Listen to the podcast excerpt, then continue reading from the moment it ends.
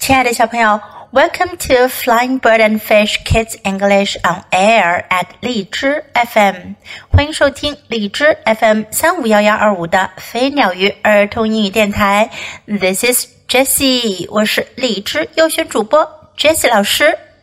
今天我们要讲的故事呀，来自一个非常着名的寓言故事改编的《The Tortoise and the Geese》乌龟和鹅。 There was once a tortoise who loved nothing more than to talk and tell stories, especially stories about himself.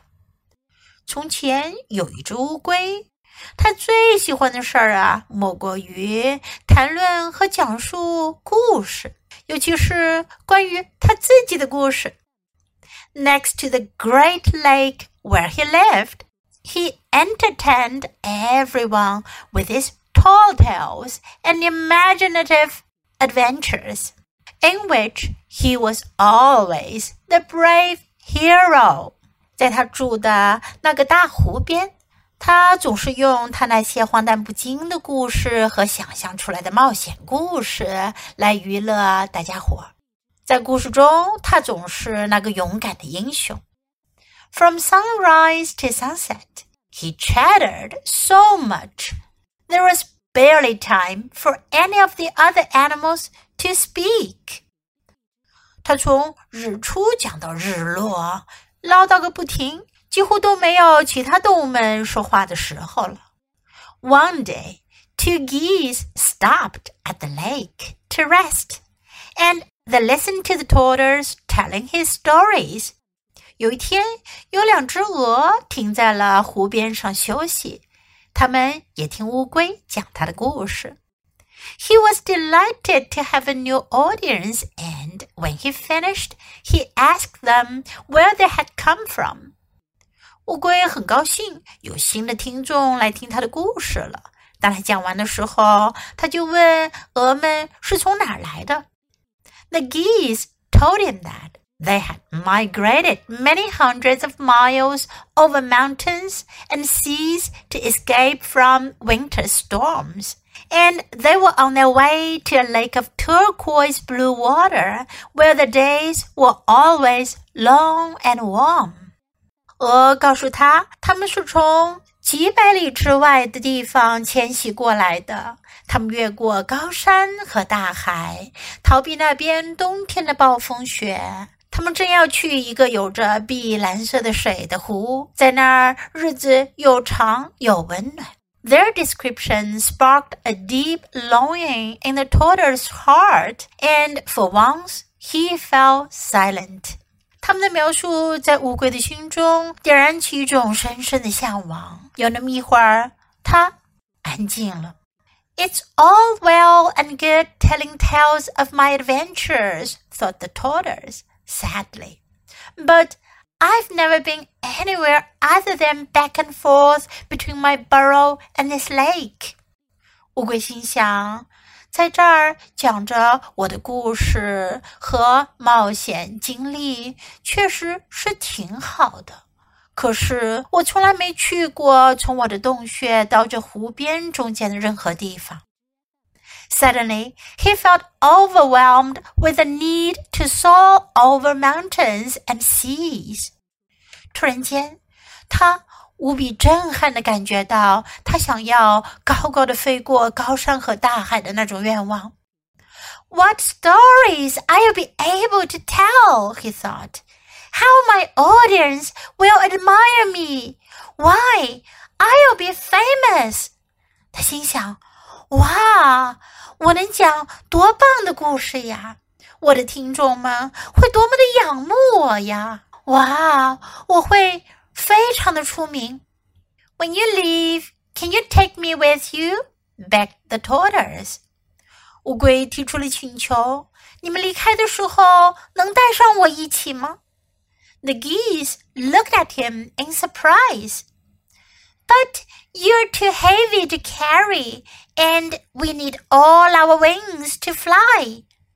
鹅们非常惊讶地看着他，说：“可是带着你太重了， 而且我们需要我们两只翅膀才能飞得动呀。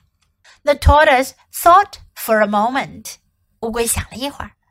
What if we use a stick? He suggested.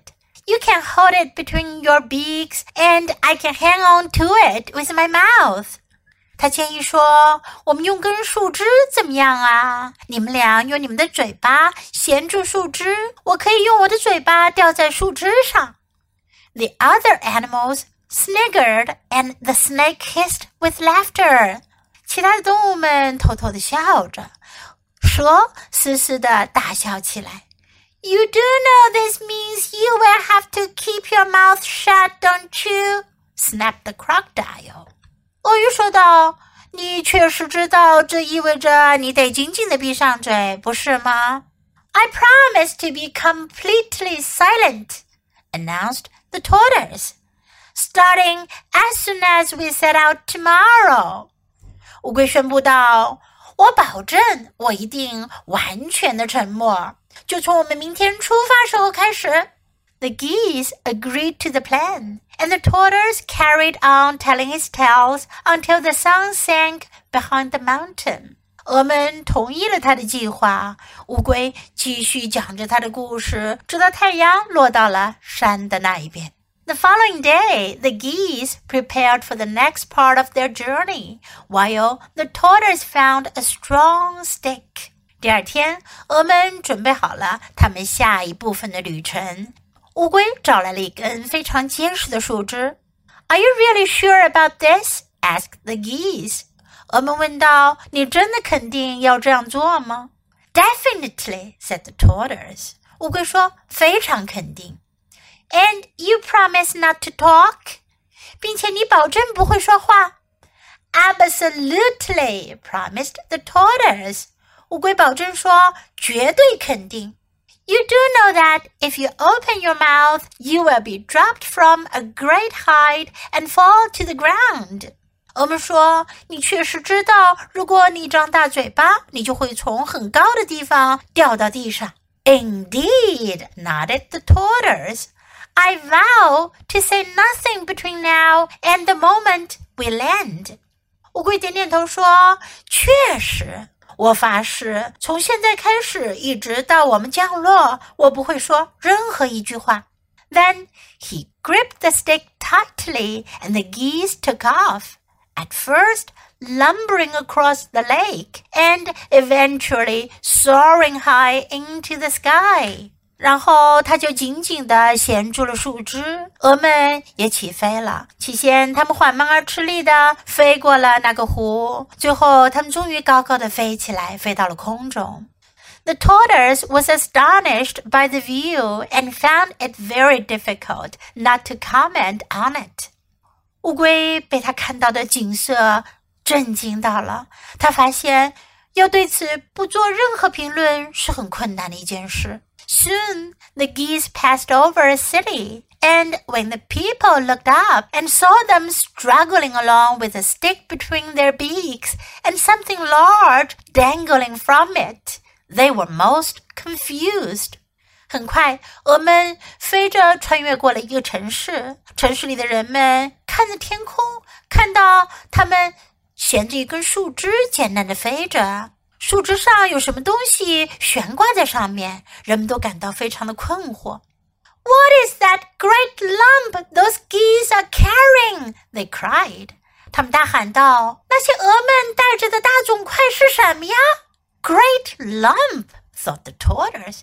How dare they call me such a thing?